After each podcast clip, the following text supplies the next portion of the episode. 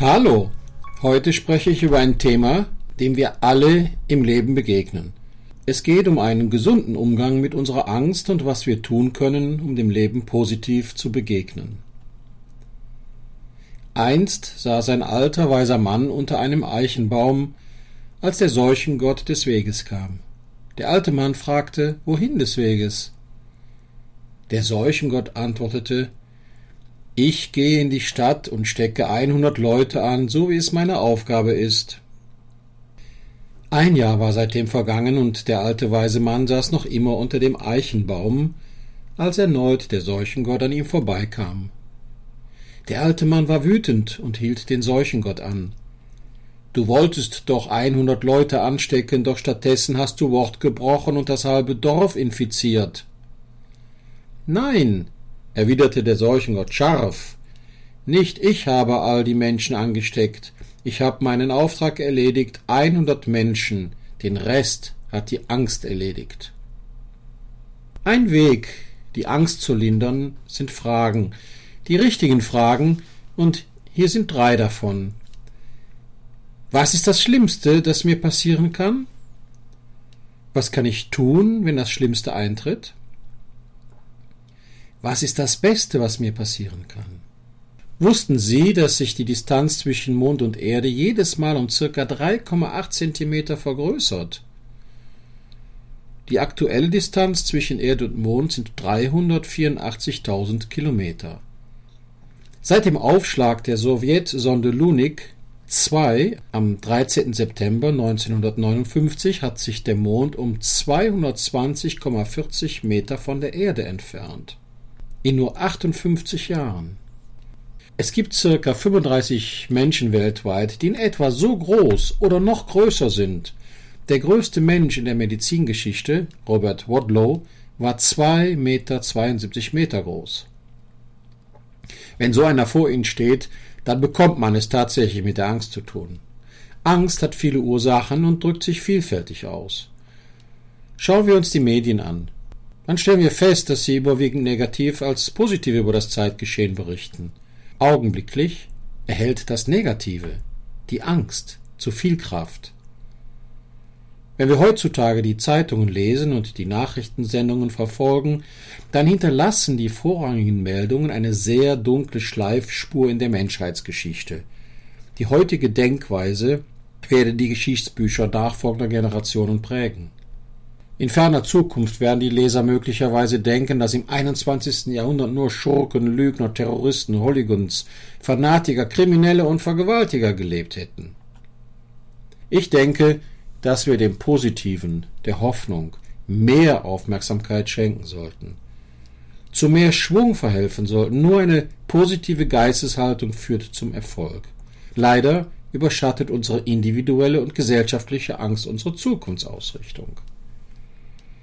Das mag neurobiologisch an unserer Amygdala, unserem Reptiliengehirn liegen. Wir trainieren es ja sogar regelmäßig mit unserer Angst. Versicherungen sind ein Produkt der Angst. Die Angst funktioniert in Synergie mit der Politik, mit dem Übersinnlichen. Religionen sind ein Produkt der Angst. Sie geht einher mit der Unsicherheit. Unsicherheit auf den Weihnachtsmärkten, Terrorismus, mögliche Anschläge oder auch das schlechte Wetter, die Gesellschaft und die Kultur bieten im Gegenzug Sicherheit, aber es bleibt immer ein Restrisiko, egal wie wir uns absichern. Alles ist unsicher, instabil, in ständiger Veränderung, weil alles voneinander abhängt und in einer Wechselbeziehung steht. Pech und Pannen, möglicherweise auf der Bühne, der Strom fällt aus, der Beamer funktioniert nicht, eine Stuhlreihe kippt um, mir ist es bei einem Seminar so ergangen. Ich saß auf billigen Plastikstühlen. Plastik wird mit der Zeit mürbe. Dann sind diese Stühle instabil. Plötzlich brach ein Stuhlbein meines Stuhles weg. Ich ruderte, griff nach meinen Nachbarn. Dem passierte das Gleiche. Sein Stuhl brach weg. Und dann, wie im Dominoeffekt, die ganze Reihe. Alle lachten. Was heißt das jetzt für uns? Prüfe den Stuhl, auf dem du sitzt. Glücklicherweise sitzen wir ja normalerweise auf festen Stühlen. Klimaveränderungen, Hurrikane, Stürme, Orkane, alles schürt unsere Angst. Oder wenn wir am Abend durch die Stadt gehen, atemlos durch die Nacht, bis der neue Tag erwacht, gibt es überall Schatten, und da könnten ja hier und da auch Baulöscher in den Straßen sein. Viele Staaten und Länder wollen sich unabhängig machen. Brexit, Schottland, Katalonien. Müssen wir uns Angst machen über die Gravitationsgesetze, über Tsunamis und Springfluten, das Abschmelzen der Pole, Sprünge des Erdmagnetfeldes, ein bevorstehender Polsprung. Da müssten wir jede Nacht Albträume haben oder einen situationselastischen Umgang mit der Angst entwickeln. Alles relative Leben ohne die stabile, bewusste Erfahrung der inneren Mitte, tiefer Stille, ist wie ein Schiff ohne Ruder, den Wellen des Meeres preisgegeben. Es ist wie ein trockenes Blatt auf dem Boden dem Wind überlassen, ziellos umhertreibend. Ohne die Verwirklichung der unendlichen Ebene des Lebens ist die Existenz des Individuums ohne Grundlage, bedeutungslos, fruchtlos und angsterfüllt. Die Angst ist die Unsicherheit. Wir können nicht alles kontrollieren und mit Sicherheit können wir sagen, dass der Tod sicher ist. Er ist nicht das Gegenteil des Lebens. Der Tod ist der Lebensgefährte des Lebens. Der Tag unserer Geburt ist der Tag unseres Sterbens. Das ist unsere Wahrheit. Und das müssen wir akzeptieren und leben. Meine sieben Regeln zur Angstentmachtung. Beachte, dass große Liebe und großer Erfolg immer mit großem Risiko verbunden sind. Wenn du verlierst, verliere nie die Lektion. Habe stets Respekt vor dir selbst, Respekt vor anderen und übernimm die Verantwortung für deine Taten. Bedenke, nicht zu bekommen, was man will, ist manchmal ein großer Glücksfall. Besiege Angst mit Hoffnung und Unerschrockenheit. Achte auf deine innere Mitte. Bleib in dir und besinne dich der unendlichen Stille und Kraft in deinem Herzen. Vertraue, der Zweifel zerfrisst jegliche Zuversicht und Hoffnung. Es war einmal ein großer König, der einen Zauberer darum bat, ihm einen wirklich mutigen Menschen für eine gefährliche Mission zu finden. Nach langer Suche brachte der Zauberer vier Männer vor seinen Meister. Der König wollte den mutigsten herausfinden und der Zauberer sollte einen Test dafür erschaffen. Und so lautete die Mutprobe. König und Zauberer gingen gemeinsam mit den vier Männern an den Rand eines weiten Feldes, an dessen anderem Ende eine Scheune stand. Der Zauberer klärte über das Vorgehen auf. Jeder Mann kommt einmal dran. Er wird zur Scheune gehen und bringen, was dort drinnen ist. Das war die Aufgabe. Der erste Mann ging über das Feld, plötzlich brauste ein furchtbarer Sturm auf, Blitze zuckten, Donner rollte und der Boden bebte. Der Mann zögerte. Er fürchtete sich, als der Sturm immer stärker wurde, fiel er voller Bammel zu Boden. Dann ging der zweite Mann über das Feld. Der Sturm wurde so stark, dass er zum Orkan wurde. Der zweite kam weiter als der erste, doch schließlich fiel auch er angsterfüllt zu Boden. Der dritte rannte los und überholte die anderen beiden aber die Himmel öffneten sich, der Boden zerteilte sich und die Scheune wackelte und krachte bedenklich. Der dritte Mann fiel ebenso angsterfüllt zu Boden. Trotz Angst, zitternd, einen kleinen Schritt weitergehen, der vierte begann ganz langsam zu gehen. Er fühlte seine Füße auf dem Boden, sein Gesicht war weiß vor Furcht und voller Angstschweiß. Er fürchtete sich am meisten davor, sich zu blamieren und als Feigling dazustehen. Langsam ging er an dem ersten Mann vorbei und sagte zu sich selbst Soweit ist alles gut mit mir. Nichts ist passiert. Ich kann ein Stückchen weitergehen. So ging er Schrittchen für Schrittchen zentimeterweise zur Scheune. Er gelangte anschließend dorthin und kurz bevor er den Türgriff berührte, sagte er Soweit ist alles gut mit mir. Ich kann noch ein wenig weitergehen. Dann legte er seine Hand auf die Klinke. Soweit ist alles prima. Sofort hörte der Sturm auf, der Boden war wieder ruhig und die Sonne schien. Der Mann war erstaunt. Vom Inneren der Scheune kam ein schmatzendes Geräusch. Einen Moment lang dachte er, dass etwas Gefährliches sein könnte. Dann dachte er, mir geht's immer noch gut und öffnete das Tor. Innen fand er ein Pferd, das Hafer fraß. Daneben stand eine weiße Rüstung.